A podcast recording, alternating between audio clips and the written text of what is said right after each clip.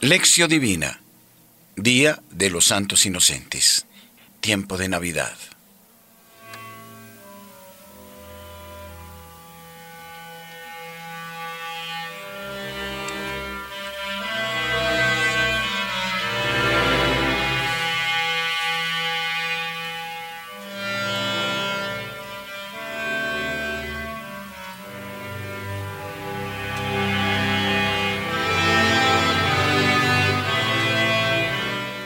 Lección Divina.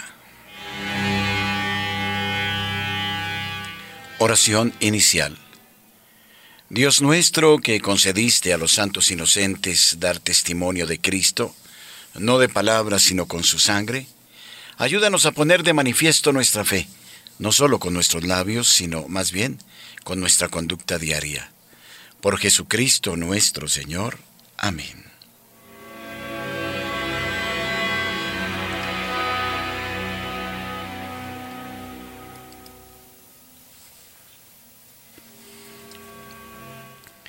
Lección.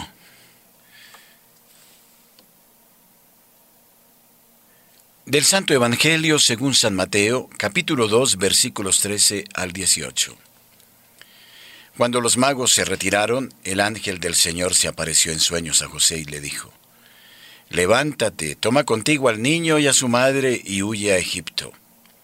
Y estate allí hasta que yo te diga, porque Herodes va a buscar al niño para matarle. Él se levantó, tomó de noche al niño y a su madre, y se retiró a Egipto, y estuvo allí hasta la muerte de Herodes, para que se cumpliera lo dicho por el Señor por medio del profeta. De Egipto llamé a mi hijo. Entonces Herodes, al ver que había sido burlado por los magos, se enfureció terriblemente y envió matar a todos los niños de Belén y de toda su comarca de dos años para abajo, según el tiempo que había precisado por los magos. Entonces se cumplió lo dicho por el profeta Jeremías. Un clamor se ha oído en Ramá, mucho llanto y lamento. Es Raquel que llora a sus hijos y no quiere consolarse porque ya no existen. Palabra del Señor. Gloria a ti, Señor Jesús.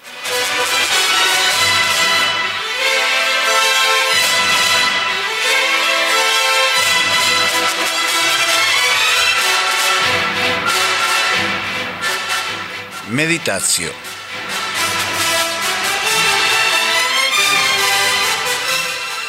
El Evangelio de Mateo, redactado en torno a los años 80 y 90, tiene la preocupación de mostrar que en Jesús se realizan las profecías.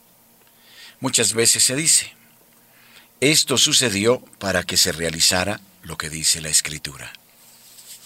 Es porque los destinatarios del Evangelio de Mateo son las comunidades de judíos convertidos que vivían una crisis profunda de fe y de identidad. Después de la destrucción de Jerusalén en el año 70, los fariseos eran el único grupo superviviente del judaísmo.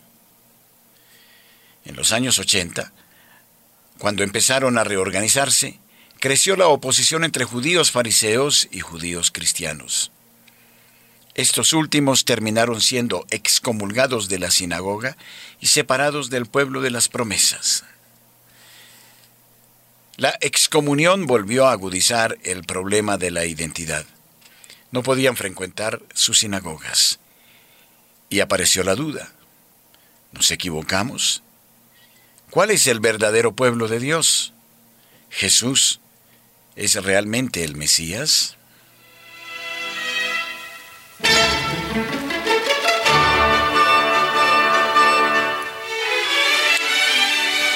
Es para este grupo sufrido que Mateo escribe su Evangelio como Evangelio de la Consolación, para ayudarlos a superar el trauma de la ruptura, como el Evangelio de la Revelación, para mostrar que Jesús es el verdadero Mesías, el nuevo Moisés, en quien se realizan las promesas, como Evangelio de la nueva práctica, para enseñar el camino de cómo alcanzar la nueva justicia, mayor que la justicia de los fariseos.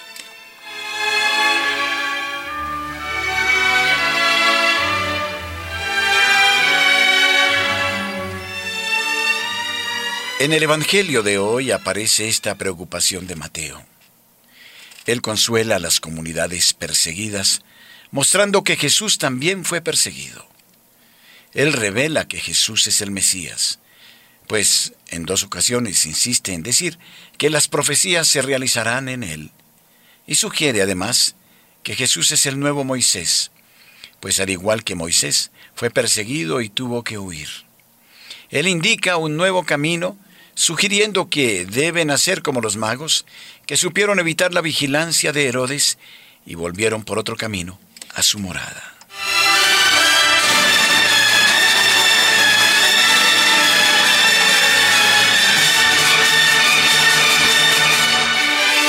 El recuerdo de los santos inocentes muestran a Jesús que al asumir nuestra humanidad le da a ella su valor más alto al ser concebido en el seno de la Virgen, declara que la vida es insustituible, impostergable, que la vida no puede negociarse.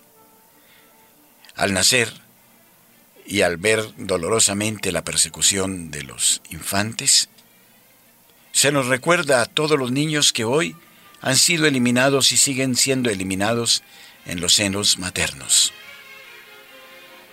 Hoy debería ser el día del niño abortado, del niño que no nació, del niño maltratado, del niño olvidado, de Jesús que huye a Egipto para salvar su vida. Y en ese gesto demuestra que la vida no tiene ninguna comparación y que nadie puede disponer de ella a su arbitrio. Es el mayor abuso del poder.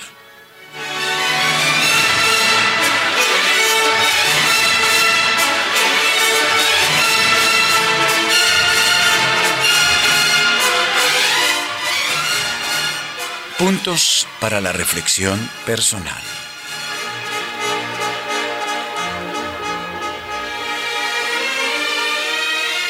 Herodes mandó matar a los niños de Belén. El Herodes de hoy sigue matando a millones de niños.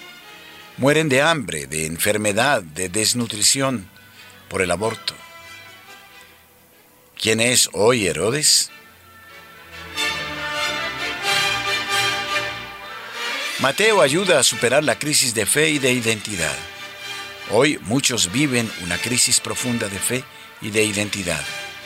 El Evangelio, ¿cómo puede ayudar a superar esta crisis de fe?